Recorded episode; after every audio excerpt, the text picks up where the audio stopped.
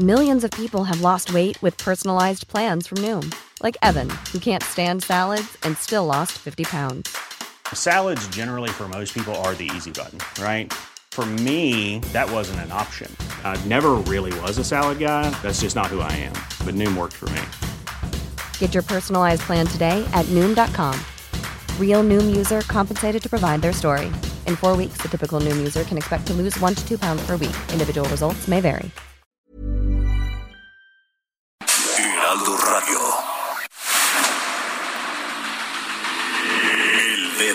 En la llaga. Había una vez un mundo en el que nadie creía. Un país de historias inexplicables. Una nación con personajes asombrosos. Santo Tomás tenía razón. Hay que ver para creer. México increíble. Las verdades que duelen. La voz de los que callan. El dedo en la llaga. Infórmate, diviértete, enójate y vuelve a empezar. El Heraldo Radio presenta El Dedo en la Llaga con Adriana Delgado.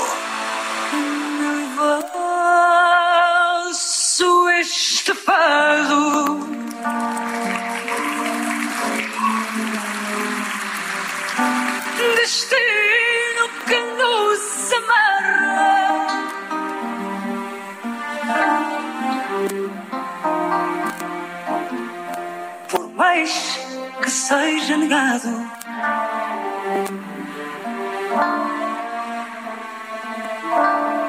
as cordas de uma guitarra.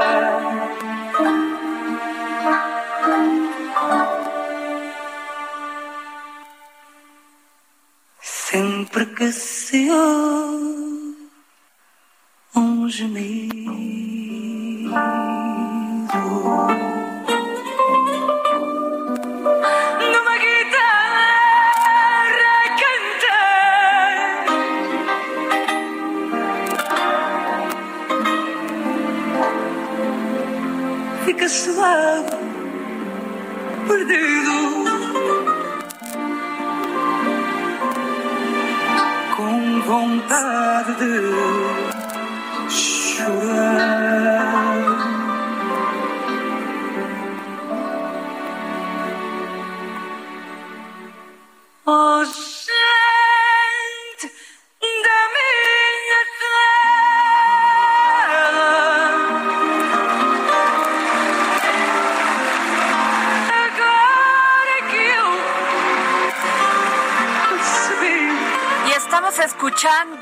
Marisa, esta maravillosa cantante portuguesa que canta fados. Y es que el fado es la expresión musical del alma de Lisboa. La palabra fado proviene del latín fatum, que significa destino, la frustración y el fatalismo que surge en los arrabales humildes, en los ambientes tabernarios y portuarios de la ciudad se refleja en este estilo, musical y son lo que cantaban las viudas de las mujeres que veían irse a sus irse en estos barcos a sus veían desde lo lejos a sus maridos que a lo mejor ya no regresaban. En fin, les dejo esta maravillosa canción de Marisa. La gente de mi tierra, de mi tierra, Marisa. Y bueno, fíjense que iniciamos este dedo en la llaga. Agradezco al gobernador de Zacatecas, David Monreal, que nos haya tomado la llamada. ¿Cómo está, gobernador? Sabemos que va usted rumbo a una reunión con la secretaria de Economía. Adriana, sí, eh, buenas tardes a ti a todo tardes. tu auditorio, bendito Dios, bien.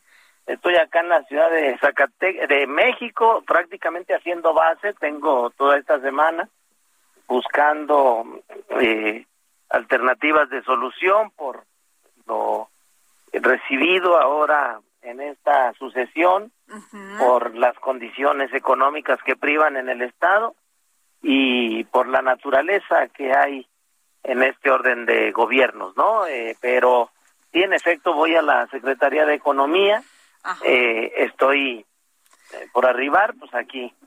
Gobernador, usted dijo que este comentó en su Twitter y lo ha comentado en algunas reuniones que ha tenido que le dejaron las finanzas destrozadas en Zacatecas.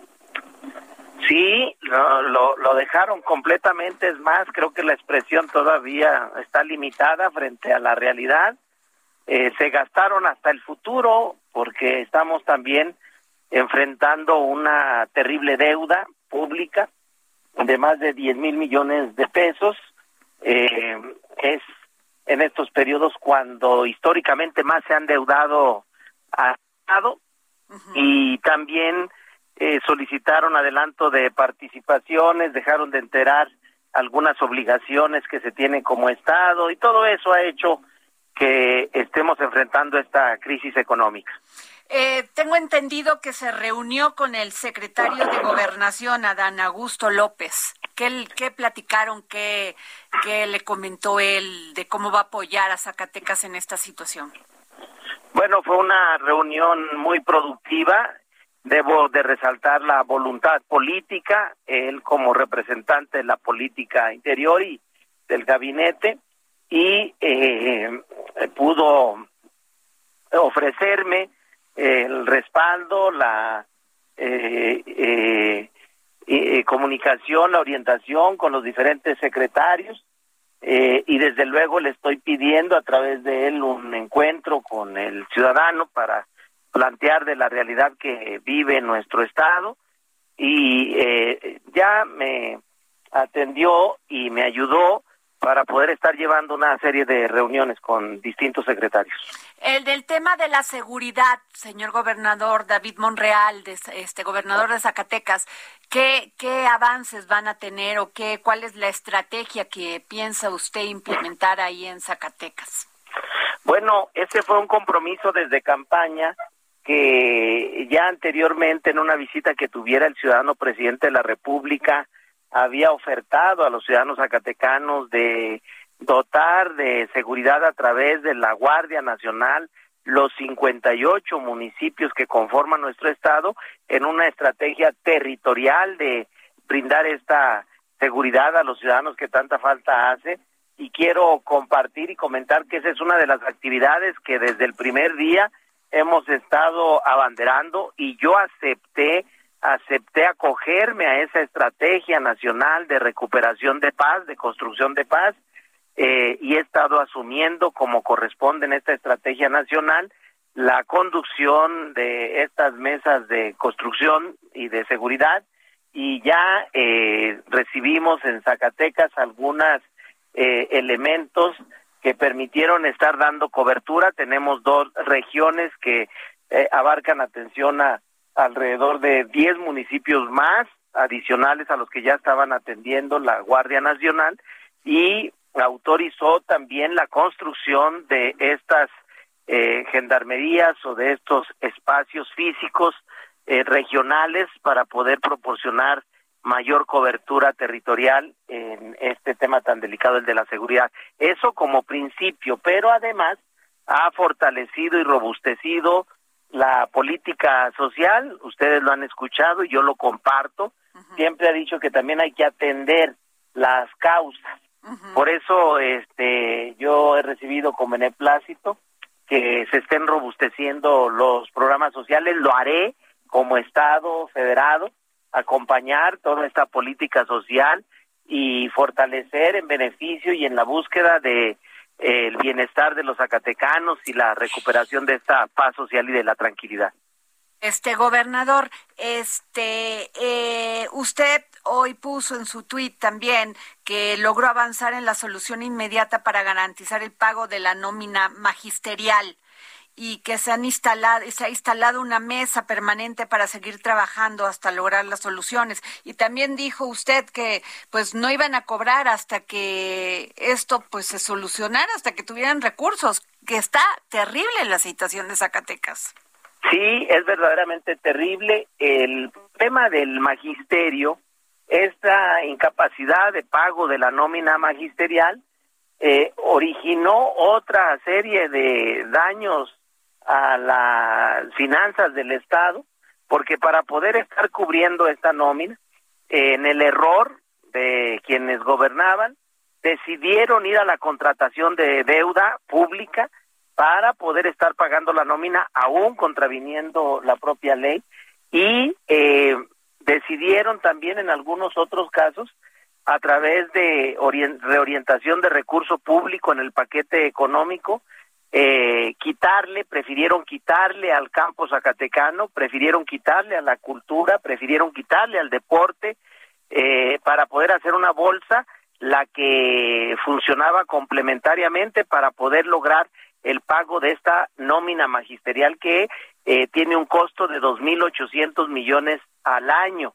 Y eso hizo que colapsara otras acciones y otros programas y hoy enfrentamos una incapacidad de pago en nómina no solo para el magisterio sino para los trabajadores al servicio del Estado, amén de la contención que hubo en el desarrollo de Zacatecas, el abandono que está viviendo el campo, que está viviendo el comercio, que están viviendo los, los, los jóvenes con la falta de espacios deportivos, culturales, educativos. Es decir, se frenó el desarrollo, es un, un estancamiento terrible y eso se acredita o se refleja en el comportamiento económico, como lo podrán ver ustedes en los diferentes índices que miden la economía del país. Eh, gobernador, ya mi última pregunta, porque sé que va a entrar usted a una reunión. ¿Qué acciones jurídicas van a tener estos responsables de este quebranto? Estoy armando eh, los expedientes legales, jurídicos, eh, eh, estoy inclusive revisando, ayer le pedí al cuerpo jurídico que se meta profundamente porque en esa perversidad de gozar de impunidad modificaron la ley de entrega-recepción y redujeron los tiempos para que no pudiera haber eh, tiempo de revisar, eh, de armar eh, los expedientes de, judiciales y poder ir a la denuncia, poder ir a la instancia judicial en busca de justicia. Y lo acotaron inclusive en una primera intención en la perversidad de menos de 30 días, imposible para cualquier estado. Entonces, estoy revisando para inclusive poderle dotar de un buen marco legal eh, y poder plantear, pero aún con esa deficiencia y con esa anomalía que generaron modificando la ley en el Estado, estamos buscando armar los expedientes y que por fortuna en el marco legal federal nos dota para que no podamos privar de justicia a los zacatecanos en algunas otras acciones. es decir, no va a haber impunidad. No queremos que haya impunidad. No queremos que haya impunidad. Ok. Pues muchísimas gracias, gobernador del estado de Zacatecas, David Monreal. Gracias por tomarnos la llamada para el dedo en la llaga. No, hombre, este, el, el agradecido soy yo, Ariana, ahí para con el dedo en la llaga y estoy a sus órdenes. Gracias, David. Bueno, pues este, así como lo escucharon, pues dejaron el estado en verdadero quebranto. Y ya nos dijo el gobernador, vamos a darle seguimiento que no va a haber impunidad, porque nomás vemos pasar que se llevan tanto dinero que no les importa el dinero de los de los este mexicanos y que se hacen millonarios, porque ahora ya no son 10 millones, son mi, de, hablamos de 100, de 200, de miles de millones y no pasa nada. Esa es la realidad. Entonces, pero bueno, nos vamos a otro tema y fíjense que el coordinador del grupo parlamentario de Morena en el Senado, Ricardo Monreal, y su compañera de bancada, Rocío Adriana Abreu, presentaron una iniciativa para crear la Ley General de Bienestar Animal, así como las reformas a diversos ordenamientos en la materia. En conferencia de prensa, junto con Antonio Frangiuti, director general de Animal Héroes, y otros miembros de esa organización, Monreal explicó que la nueva ley que propone consta de 57 artículos. Amplía la gama de conceptos como el de animal de compañía, animal destinado para consumo y animal en trabajo con la finalidad de diferenciar las relaciones humano-animal y por ende la competencia de las autoridades. Pero para esto tengo a la senadora Rocío Adriana Abreu en la línea para que nos pueda explicar, porque todos aquellos que somos amantes de los animales, pues nos interesa saber que este, cuáles son estos, estos de qué consta estos 57 artículos. Senadora, muy buenas tardes, ¿cómo está? Muy bien, Adriana, con el gusto de saludarte a ti y a todo tu amable auditorio y platicarte que sí vamos avanzando en muchas iniciativas. Hoy en día eso es una ley bastante completa ley, de, ley general de bienestar animal, y tiene que ver con un tema de armonización también. El tema es que entre los 32 entidades a nivel nacional, eh, 31 estados ya tienen, digamos, normativa en el tema de, de, de maltrato animal o abuso en maltrato animal pero desgraciadamente no existe una forma homogénea, o sea, todos, digamos, hacemos lo que podemos a medida de lo que podemos, pero no hay un tema uniforme. ¿Qué es lo que nosotros estamos tratando de hacer con esta ley? Primero que nada, homogenizar, que haya un criterio de maltrato, que haya un criterio de sanciones, porque de nada sirve que tengamos un catálogo, si tú sabes, por ejemplo, en Campeche yo batallo mucho, es un delito, pero cuando llego a denunciar, no me quieren tomar la denuncia, no nos quieren dar procedimiento y es un tema que ya está en ley. Entonces nosotros tenemos que homogenizar en los 32 estados que el tema de maltrato animal es un tema de violencia. En la escalada de violencia nosotros sabemos que por desgracia la violencia empieza con los más débiles, que son los animales, los niños, los ancianos, y después el grado de violencia va subiendo. Los estudios han señalado que todos los psicópatas iniciaron maltratando, matando o generando daño a los animales y la escala de violencia va subiendo. Entonces eso también tiene que ver con un tema social que no podemos generalizar el maltrato eh, eh, a los animales como un tema que no tienen garantías, que no tienen derechos. El maltrato a un animal es un tema que hoy en día está penado, que es un tema que nosotros queremos subirlo a seis años de prisión. Eh, queremos eh, tomar, y esto es parte de poder entrar a un, una capacitación a los ministerios públicos como un delito. El, el tema es que un animal no es una cosa, es un ser viviente, sintiente, y así lo estamos catalogando en la ley eh, se cambia el concepto de dueño por un tutor, porque al final de cuentas no es una cosa que posea, es un es una, es un ser que tiene emociones, tiene sentimientos. Claro y que al final de cuentas alguien que te diga es que lo maltrato porque es mío, eh, al final de cuentas está cometiendo un delito. Entonces estamos trabajando en el tema de las denuncias, estamos trabajando en el tema también eh, de la reproducción. Tú sabes que tenemos un tema, México es uno de los países con mayor número de perros y gatos callejeros, lo que también nos significa un tema de salud estamos trabajando en ello, en la Ojalá le escuchen, ojalá le escuchen en muchos estados y en muchos municipios como Gilotepec de Estado de México, que tienen a todos sus animales en la calle, maltratados sin comer. O sea, es terrible, senadora. Así es, lo sé Adriana, y por eso estamos trabajando sociedad civil, porque además lo que digo de esta ley y de muchas leyes que hemos eh, también presentado, yo presenté una iniciativa, reforma constitucional, para garantizar el derecho de los animales, sobre todo los animales de compañía, como seres de, sujetos a derechos y obligaciones, ¿no? Tener un perro no es nada más tenerlo, tenerlo ahí en la calle y no ser responsable. Tener un perro tienes la obligación de alimentarlo, levantar las heces, vacunarlo y hacia ese, hacia ahí es donde estamos migrando. Y también tiene que ver también con el, el tema de investigación de animales que son utilizados. Tú sabes que acabamos de aprobar la ley para que no haya testes, pruebas en animales, que es un tema de crueldad que existe. Los animales que se usan en laboratorios para el tema de los escapes de los coches, en productos de belleza, que al final de cuentas la belleza empieza por tratar a los demás como deberíamos de tratarnos a nosotros, ¿no? Efectivamente.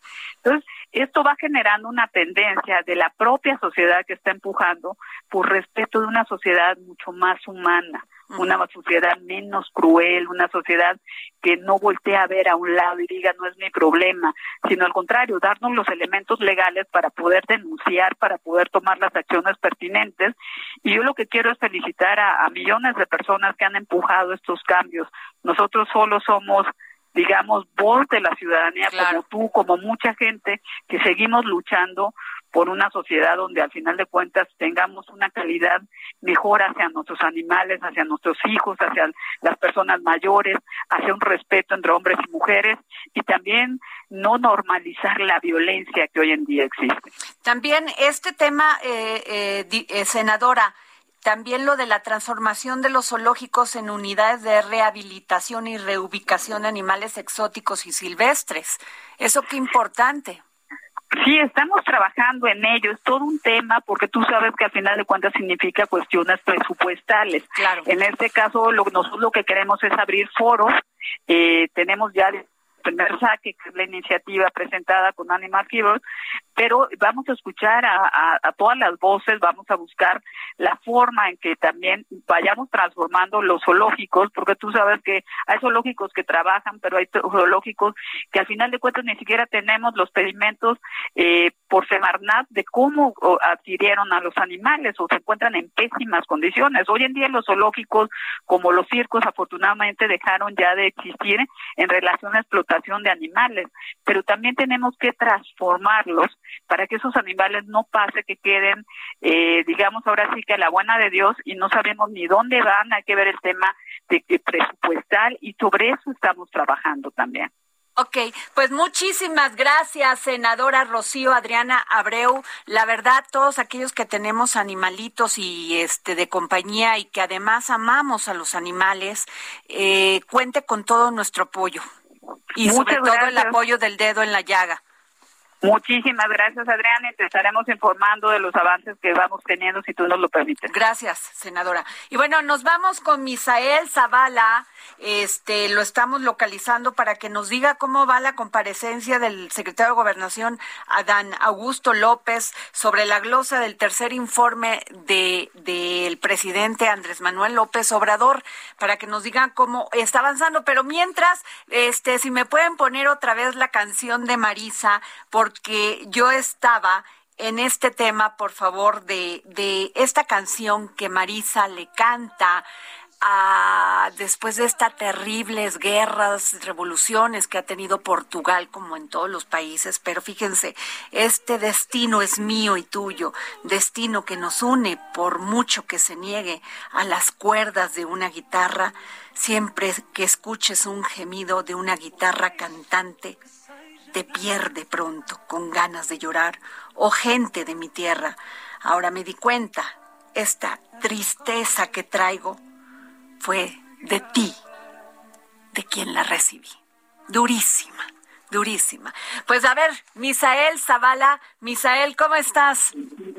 Adriana, buenas tardes, buenas tardes al auditorio. Pues te comento que hace unos minutos se vivió un choque aquí en el Senado de la República durante la comparecencia del secretario de Gobernación, Adán Augusto López Hernández, y es que la panista Kenia López Rabadán subió a tribuna para hablar en nombre de la bancada panista, pero al final le regaló al secretario de Gobernación un eh, detector de mentiras, eh, le dijo que eh, le va a entregar ese regalo porque eh, sabe, saben que el presidente Andrés Manuel López Obrador le va a mentir y eh, bueno, le regala este este presente, Adán Augusto lo recibe y en ese momento... No, no, no, no hizo igual que la secretaria de, de, Seguridad, que no le recibió a Lili el libro, o él sí recibió el detector. ah, mira. Esta vez sí se lo recibió en tribuna, sin embargo, en la respuesta eh, a, la, a la senadora Kenia López Rabadán, el, el secretario de Gobernación dijo que iba a recibir eh, este, le recibió este presente, pero se lo iba a regresar porque en el movimiento que eh, él representa no reciben regalos, tampoco reciben canonjías, incluso le recordó a eh, la senadora Kenia López Rabadán que el presidente Andrés Manuel López Obrador y el Movimiento de Regeneración Nacional no construyen un país desde cero, sino que ya había habido problemáticas como la inseguridad, el crimen organizado, también eh, pues la falta de recursos en salud y eso le recuerda el eh, secretario de Gobernación a la senadora Kenia López Rabadán, la invita a bueno pues también a sentarse a la mesa, a, hacer un diálogo abierto eh, de consensos y acuerdos para que México salga adelante. En esos momentos ya pues ya van tres horas, Adriana, de esta comparecencia de Adriana Augusto López Hernández ha sido esta situación eh, pues el choque más fuerte que se ha vivido en el Senado eh, durante esta comparecencia. Eh, ayer supimos cómo, vimos también cómo se recibió el secretario de Relaciones Exteriores en una visita más tersa. Ahora sí, la oposición pues salió. O sea, pero dentro de todo ha sido terso. O sea, salvo esta, este, salvo esta este, participación, participación de, okay. Sí, eh, los demás senadores las demás bancadas han eh, estado abiertos a eh, bueno este diálogo por parte de la Secretaría de Gobernación. ¿Y Olga Sánchez Cordero no ha dicho nada? Hasta este momento no, porque todavía continúa esta comparecencia. Hay una serie de preguntas que se le hace a cada una de las bancadas en este momento está eh, la bancada del PRD haciendo también sus cuestionamientos al secretario y más tarde eh, Nos vamos a un corte, este, mi querido Misael, muchísimas gracias. Nos vamos ya y regresamos aquí al dedo en la llaga. Sigue a Adriana Delgado en su cuenta de Twitter, arroba Adri Delgado Ruiz. Además, te invitamos a enviar tus opiniones y comentarios en texto o por mensaje de audio a través de WhatsApp al 55 2544 3334. Y si quieres escuchar El Dedo en la Llaga de El Heraldo Radio, en cualquier momento y donde quiera que te encuentres, descarga el podcast disponible en Spotify y iTunes. Heraldo Radio. La HCL se comparte, se ve y ahora también se escucha.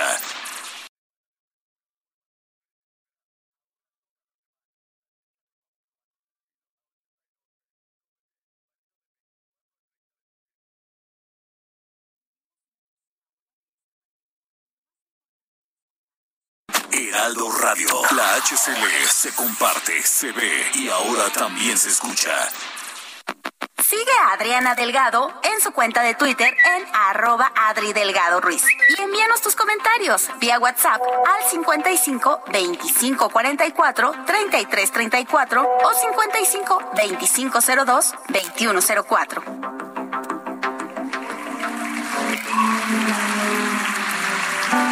Destino que nos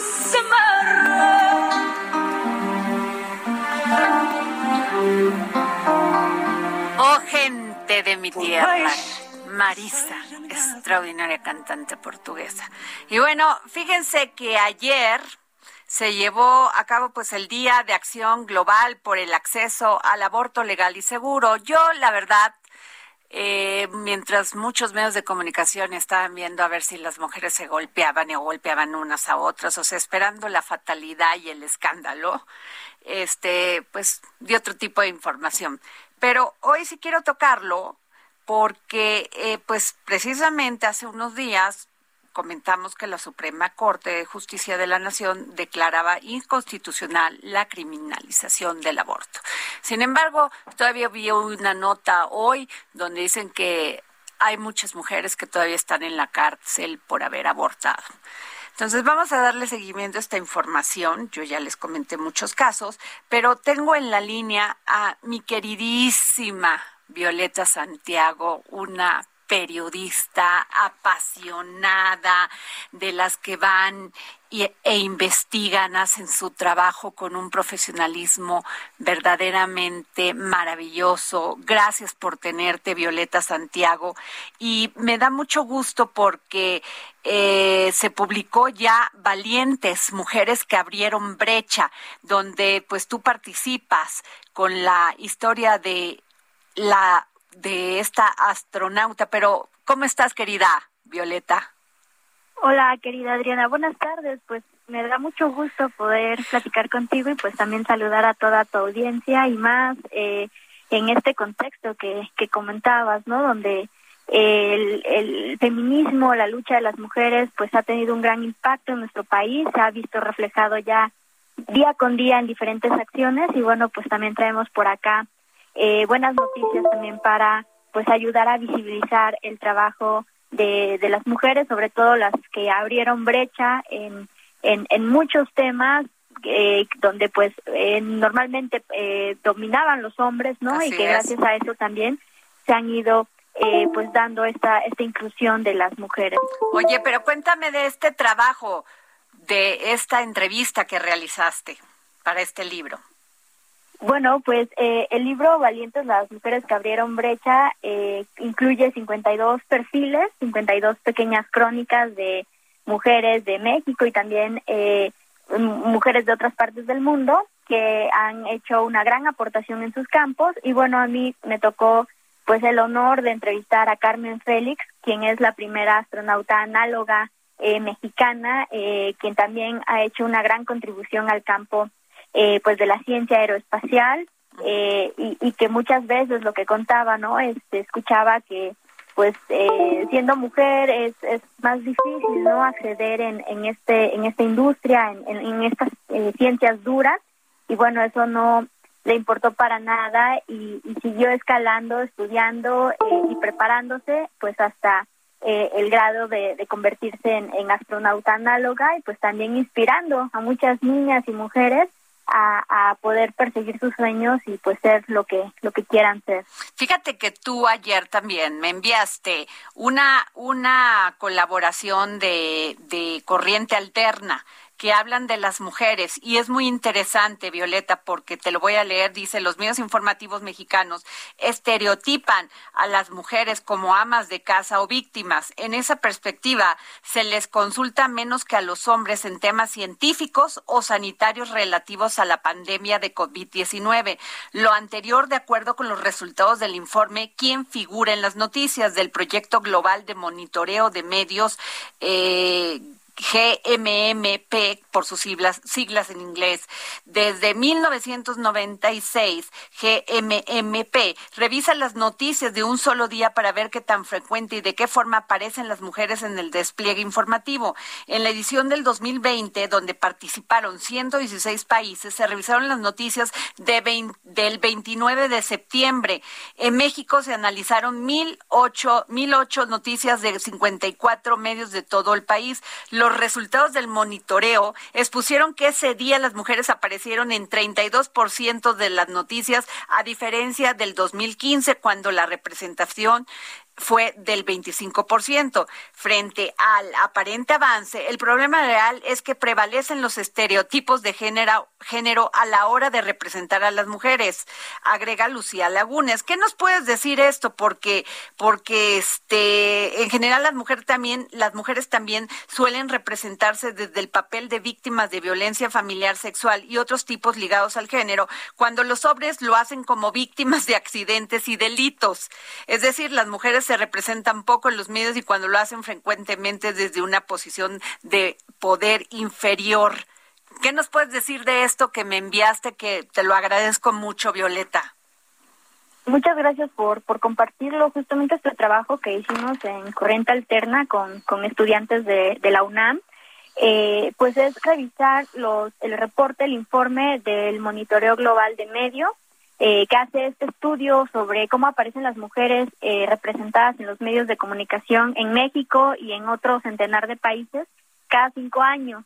Entonces, eh, justamente el estudio del año pasado tomó eh, como, como día de, de análisis eh, el 29 de septiembre, que es un día después de, de este eh, día eh, de acción global no por el aborto seguro. Entonces, pues había esta esperanza de, de que se iban a encontrar pues más notas, ¿no? Al respecto del tema y tal vez con perspectiva de género, pero pues los resultados que se publicaron apenas eh, hace algunas semanas, pues demostraron que no fue así. O sea, sí hubo un aumento, sí salieron un poquito más las mujeres en México representadas, pero eh, pues frente a ese aumento que parecía importante, pues resultó que lo, sí están más, pero desde los mismos estereotipos, ¿no? Como amas de casa, como víctimas, sobre todo de violencia sexual, eh, o violencia relacionada con el género. Y también lo más grave es que pues en marco de, de esta pandemia no de COVID-19 pues resultó que las mujeres eh, son muy poco consultadas como expertas eh, como eh, eh, médicas por ejemplo o como epidemiólogas o, expertas no en general en, en temas de salud. Y pues normalmente cuando pues nosotros como periodistas no vamos a hacer una nota sobre COVID-19 pues se pone el micrófono enfrente de un hombre.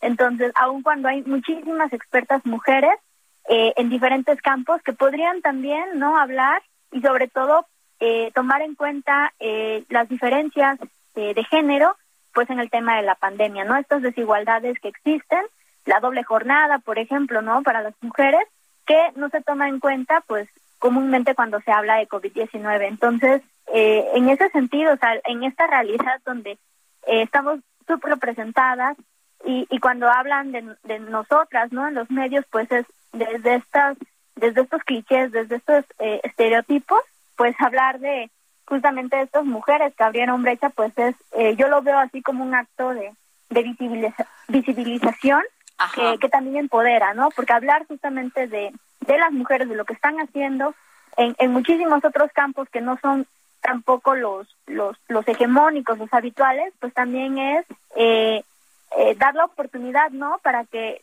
sobre todo las, las, las más jóvenes, las niñas, los adolescentes, las mujeres jóvenes, pues vean que hay otros modelos a seguir, que hay otras oportunidades y que claro, pero pero algo que no Claro, pero es muy muy interesante Violeta Santiago, gran periodista veracruzana, eh, que de inmediata, o sea, para hacer una encuesta a las mujeres nos pongan otro otro este nos nos nos este pues nos cambien el tema de una pregunta o que nos metan dentro de otro concepto, ¿no crees? Sí, justamente, que, que no sean estas representaciones como la mujer. Y, que a las mujeres no les pregunten de ciencia, por ejemplo, ¿no? O de eh, cultura. Exactamente, sí. O sea, es terrible. ¿Cuántas, todavía cuántos muros tenemos que, que derribar, Violeta? Tú eres una mujer, pues, muy joven. ¿Tendrás 30 años? Violeta.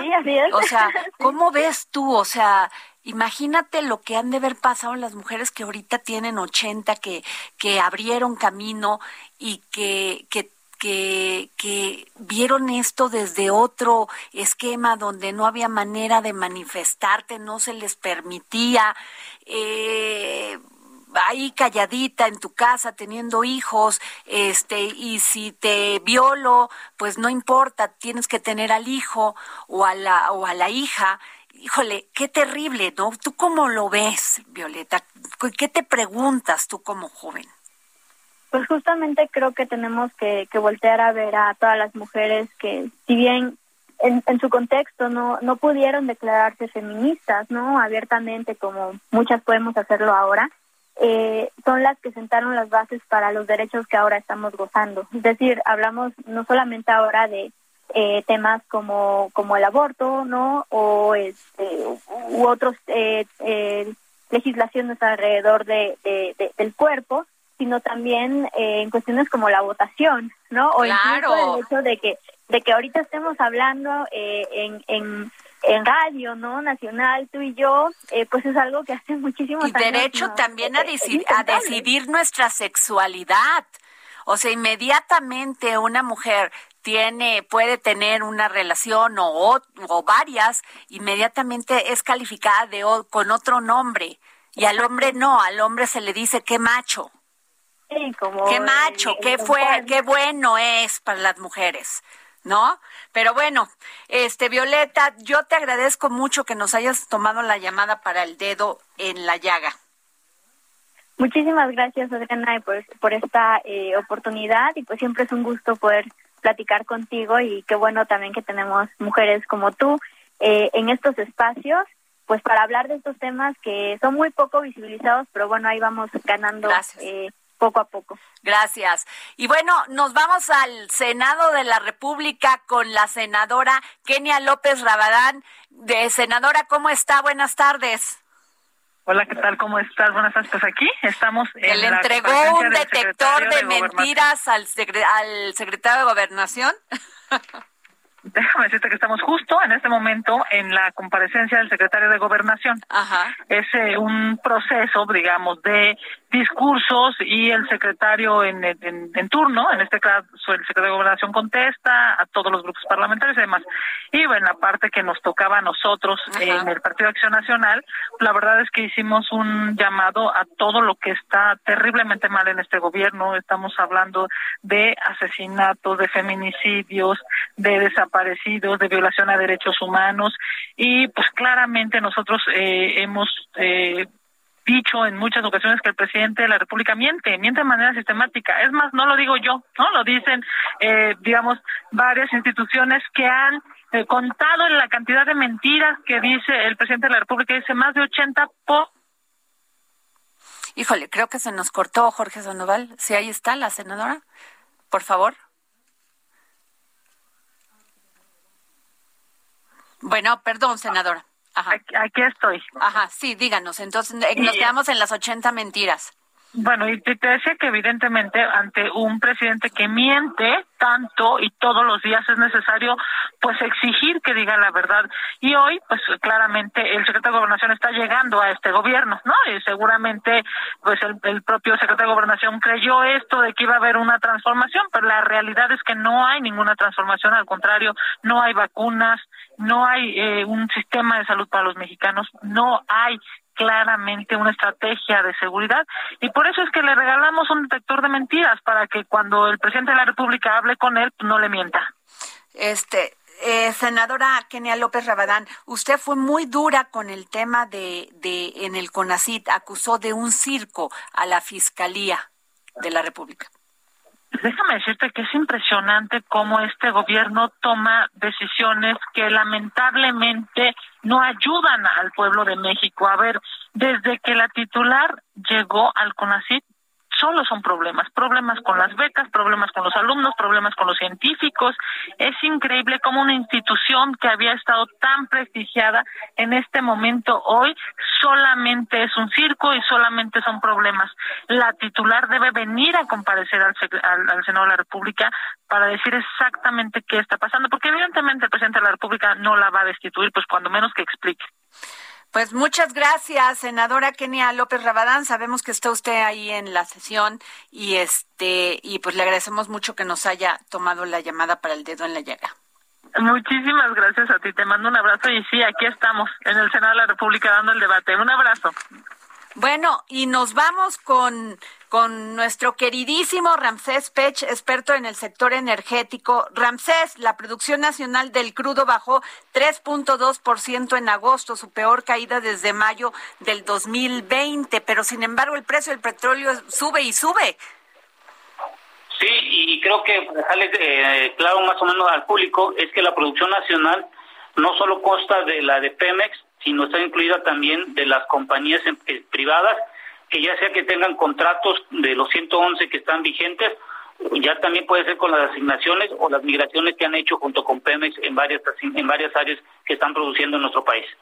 Oye, Ramsés, este, vemos ayer platicamos aquí con Samuel Prieto del tema de que una gran empresa que está siendo investigada están a punto de darles ahí en la zona de Campeche, este, le están a punto de dar una licitación. ¿Tú qué sabes de esto? Sobre, creo que es una empresa de servicios, pero Exacto.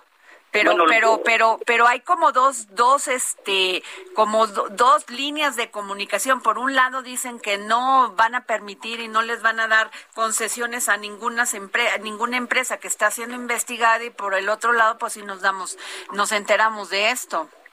Bueno, lo que hay que ver si el contrato que estás comentando, porque no, me imaginar que es de servicios, son contratos que licita Pemex para dar servicios para barcos o por una plataforma. Hay que ver el contrato que me comentas tú para determinar de qué tipo de servicios es el que está contratando Pemex, pero si es una empresa de servicios, no es para la extracción de hidrocarburos, sino simplemente es prestar un servicio a Pemex y hay que ver si esa empresa que bien comentas tú, hay que ver si realmente está dentro de una causa de revisión. Es la empresa Vitol, que creo que el nombre del propietario es uno es un este nombre como un apellido chino.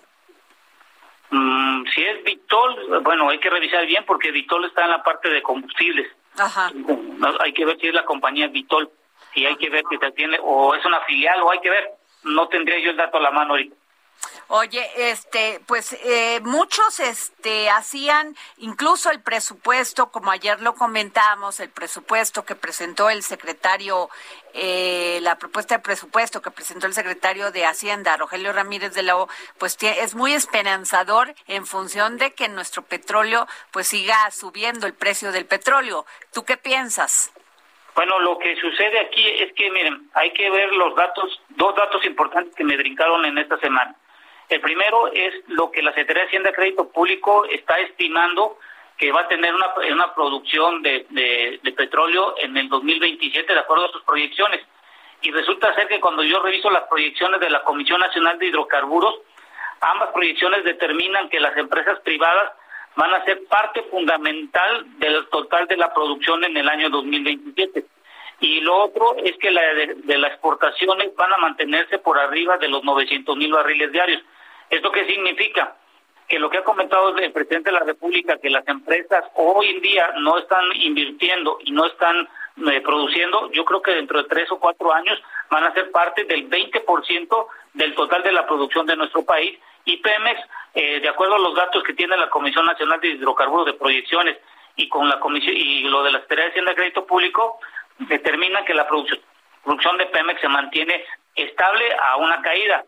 Pero aquí lo más importante hay que dejar claro, los 111 contratos que hoy en día están trabajando junto con otras empresas que están con Pemex laborando asignaciones o migraciones, sí están contribuyendo a la producción en el mediano a largo plazo. Hoy día hay que dejarle claro al público que para que una empresa que se le asigna un área o un yacimiento para su extracción de los hidrocarburos en superficie puede durar, eh, dependiendo de, si es de fase exploratoria de desarrollo, entre tres hasta cinco años para convertirlo en lo que llamamos nosotros en desarrollo.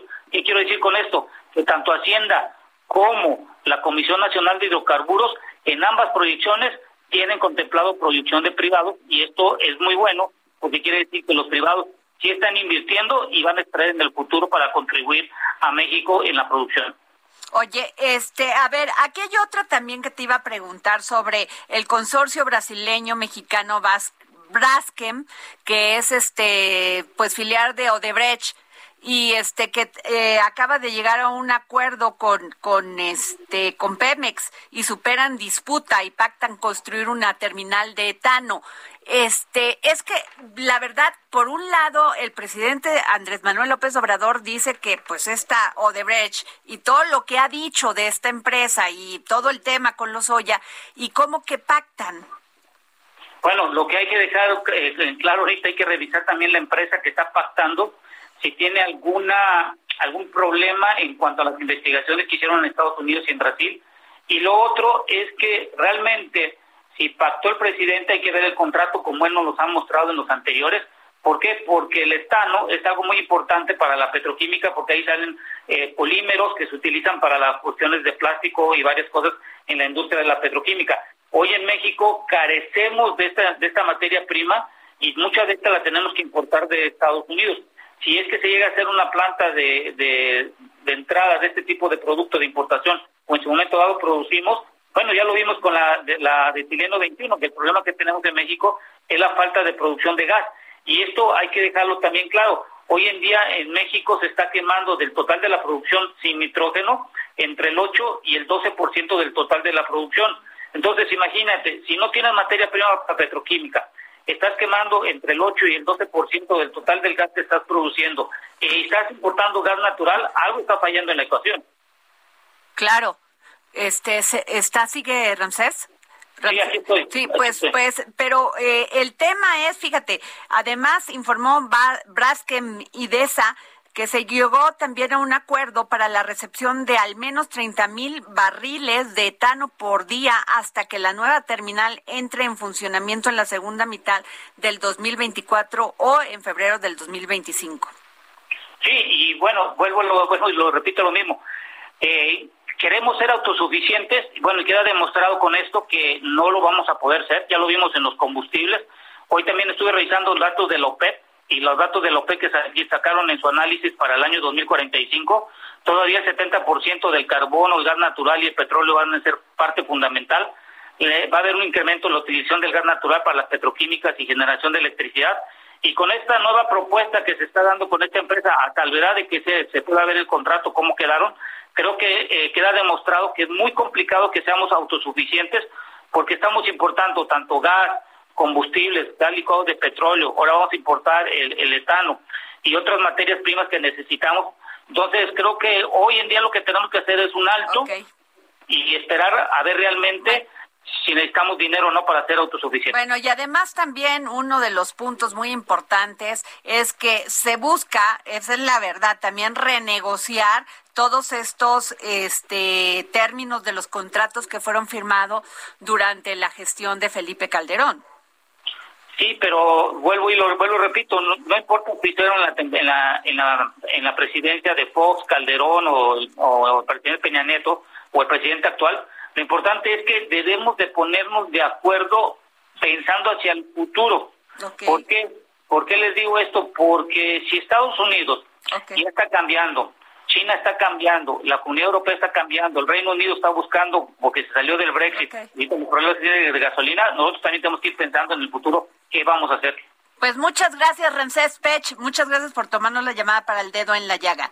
Y, y antes de irme, tengo dos libros, arroba Adri Delgado Ruiz, el tweet, en el Twitter, y Rosario Castellanos, Balum Canán y Martín Luis Guzmán, La sombra del caudillo, a quien me mande un tweet, un tweet a mi Twitter, arroba Adri Delgado Ruiz, y los dejo con esta canción de Marisa.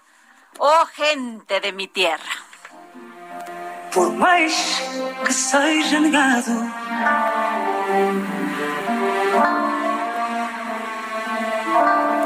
As cordas de uma guitarra.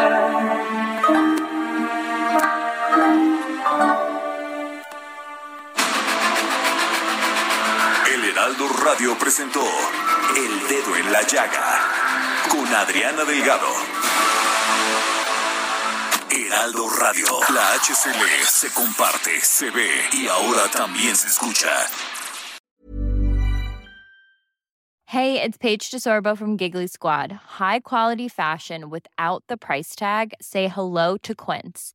I'm snagging high-end essentials like cozy cashmere sweaters, sleek leather jackets, fine jewelry, and so much more. With Quince being 50 to 80% less than similar brands and they partner with factories that prioritize safe ethical and responsible manufacturing. I love that. Luxury quality within reach. Go to quince.com slash style to get free shipping and 365 day returns on your next order.